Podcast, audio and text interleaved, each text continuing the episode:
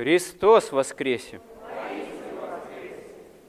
Воскресение Христово – это, безусловно, событие не просто мирового значения для мировой же истории.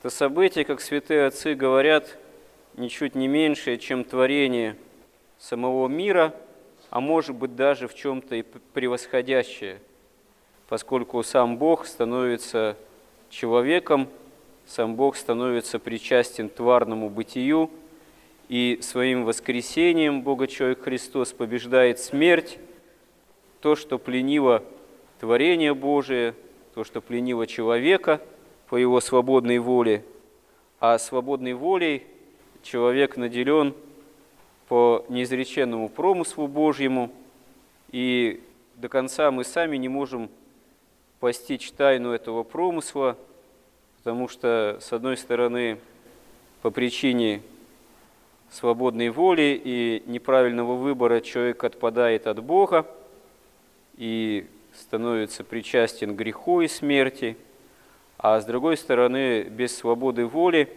не может быть и духовного совершенства, и не может быть такой осознанно выбираемой вечности с Богом. Человек – творение – ангельские силы, не имеющие свободной воли, превращаются в нечто запрограммированное, что не может, можно сказать, вступать в диалог с Богом, в общение с Богом, наследовать полноту жизни вечной именно как существо свободное. И когда Христос воскресает, свобода воли тоже не отменяется. Все человечество – оно до второго пришествия Христова и всеобщего воскресения из мертвых, которое становится возможным именно потому, что ветхий Адам побежден новым Адамом, то есть самим Христом и его воскресением. На вот этот период, еще такой временной, на период еще существования земной истории, человек – он остается вправе выбирать между верой и неверием, между спасением во Христе и бегством от этого спасения. Недаром в пасхальных таких вот стихах возглашается, что «Да воскреснет Бог и расточатся врази Его, и да бежат от лица Его ненавидящие Его». А куда можно бежать от Христа? Куда можно бежать от спасения? Только, можно сказать, в погибель, в пучину собственных страстей. Но вот эта вот свобода выбора, она на самом деле по сути своей уму тоже непостижимая, можно даже сказать, в чем-то и устрашающая человеческую мысль. Она действительно всегда остается с человеком, и мы видим это на страницах Евангелия. Когда уже Христос погребен и даже еще не воскрес – а Понтию Пилату говорят члены там Синедриона, книжники и фарисеи, что обманщик тот, он говорил, что в третий день воскреснет. Поэтому поставь стражу, чтобы ученики не украли его тело, и тогда бы этот обман был бы еще хуже первого.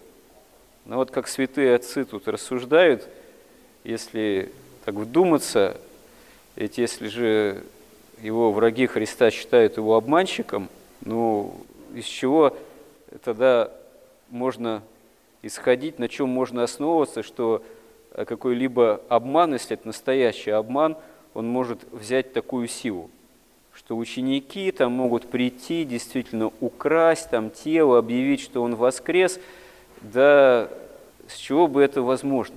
Основываясь на чем? Даже, видимо, Понтий Пилат это всерьез не воспринимает, потому что говорит, ну есть у вас стража, ну там сторожите, пожалуйста. То есть э, он не прозирает уже умершим на кресте Христе истины и не очень-то обеспокоен, что какой-либо обман может всерьез повлиять на какой-то там ну, на исторический ход дальнейших событий. И действительно, если вот с точки зрения чисто человеческой, рационально рассуждать, но с чего бы десятку учеников, вот, которые и так потрясены, уязвлены, можно сказать, в самое сердце Хотя Христос им говорил, что Он воскреснет, но они же это всерьез-то не воспринимали. Вот, они от этого отмахивались. Они ждали, что Он воцарится, как царь Израилев, да. Вот, потому что чудеса-то великие творит, ну что его вдруг возьмут под стражу, осудят и предадут страшной казни и погребут, и подвергнется он погребению вот этой смерти, и все. они никак не ожидали, для них все рухнуло. Откуда бы у них взялась такая смелость, такое дерзновение пойти тело там воровать.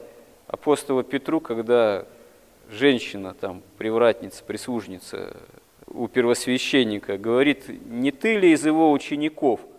Он отрекается, потому что малодушествует. На вопрос там какого-то слуги или какой-то женщины тоже, служанки местной.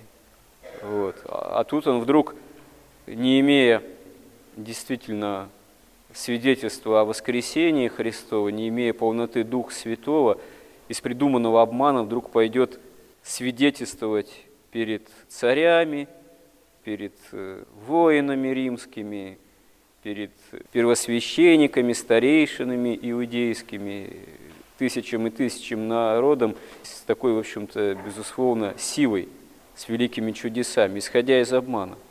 Эти люди были небогатые рыбаки галилейские в основном, они средств никаких не имели. Даже не поймав там рыбы, они рисковали остаться без вообще пропитания. А такие проекты, чтобы вообще, можно сказать, всю историю переделывать из языческой в христианскую, мировую, европейскую, как бы это могло осуществиться исключительно на обмане и на бедности учеников. Они люди были тоже незнатные, совершенно по происхождению, опять же, бедняки, рыбаки какие-то галилейские, и не ученые совершенно, за исключением позже примкнувшего апостола Павла, который был Савлом, который был самым ученым из них, и то при событиях, связанных с земной жизнью, евангельских, земной жизнью Христа, не знал его. То есть, на самом деле, исходя из чисто такой рациональной точки зрения, если вера во Христа воскресшего – это обман и такое изобретение чисто человеческое, то одно это само по себе чистая вообще фантастика, потому что никакой такого рода обман, который базировался бы исключительно на немощах, слабостях, незнатности, неучености даже, бедности учеников, он не мог бы ничего вообще в той ситуации, в той истории, в тех обстоятельствах переменить. Очевидно, что это все сила Божия. Сила Божия, которая действует по промыслу Пресвятой Троицы, действует посылаемым Духом Святым, действует именем Христовым, распятым и воскресшим. И можно сказать, что вся дальнейшая христианская история, она это подтверждает. Она подтверждает, что действительно сила Божия, она в немощи человеческой совершается. Она подтверждает и то, что по слову святого преподобного Симеона Нового Богослова, тщательно исполняя евангельские заповеди, человек приходит в сознание собственной немощи.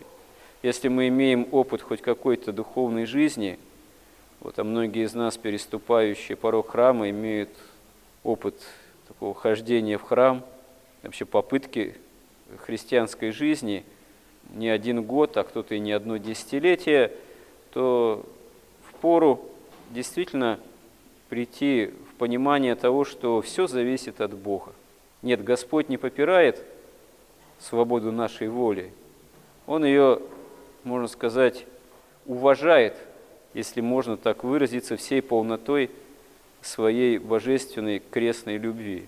Но Он, промышляя о каждом из нас, так объемлет нашу жизнь, чтобы все сделать для того, чтобы она стала спасительной. Хотя мы этому изо всех сил, даже считая себя христианами, часто продолжаем сопротивляться, ну, отдавая, можно сказать, должное, сдаваясь пасуя перед собственным себелюбием, живя, так сказать, во многом совершая те или иные поступки, имея мотивом собственную гордость, превозношение – ропот, недовольство, осуждение, что, к сожалению, является часто основным таким именно мотивом нашей жизни.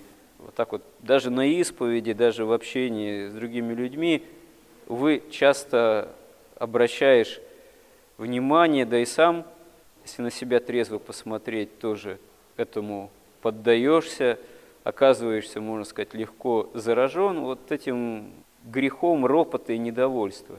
Все не так, все не этак, личные обстоятельства жизни скорбные, вокруг не пойми, что творится, правительство делает все не так, цены там растут, ну и так далее и тому подобное. Ну, а кто сказал, что вообще жизнь, она должна, вот эта земная, быть только исполнена для христианина комфорта? Если сам Бога-человек прежде своего воскресения распят на кресте. А вот действительно святые отцы, они имели истинную радость о Христе, они истинно были внутренне бескорбными, хотя внешне порой были исполнены много различных скорбей, но они на их внутреннее состояние никак не действовали, потому что святые действительно могли быть во всей полноте внутренне со Христом. Тогда внутреннее побеждало, побеждает внешнее. Недаром преподобный Серафим Саровский во все дни года мог с великой радостью говорить к тем, кто приходил к нему «Христос воскресе, радость моя». И говорил это не показательным каким-то только образом, не только это была такая формула, можно сказать, своего рода смиреннословие, вот, как у нас бывает, а это действительно были совершенно искренние слова, исходящие у него как истинно святого человека из глубины сердца. И не только, на самом деле, святые могут жить с таким самосознанием, что все равно Господь обо всем промышляет, все объемлет и, и дарует всю полноту спасения. Святые жили, живут во всей полноте, в таком самосознании, самоощущении, но мы, даже не будучи святыми, тем не менее, все равно можем об этом помнить и можем каждый день такую цель ставить, помнить о воскресении Христовом, помнить о Христе воскресшем, просить у Него помощи и жить такой надеждой и определенной духовной радостью относительно того, что эта победа над смертью во Христе осуществилась для всех нас ради нашего спасения. Христос воскресе!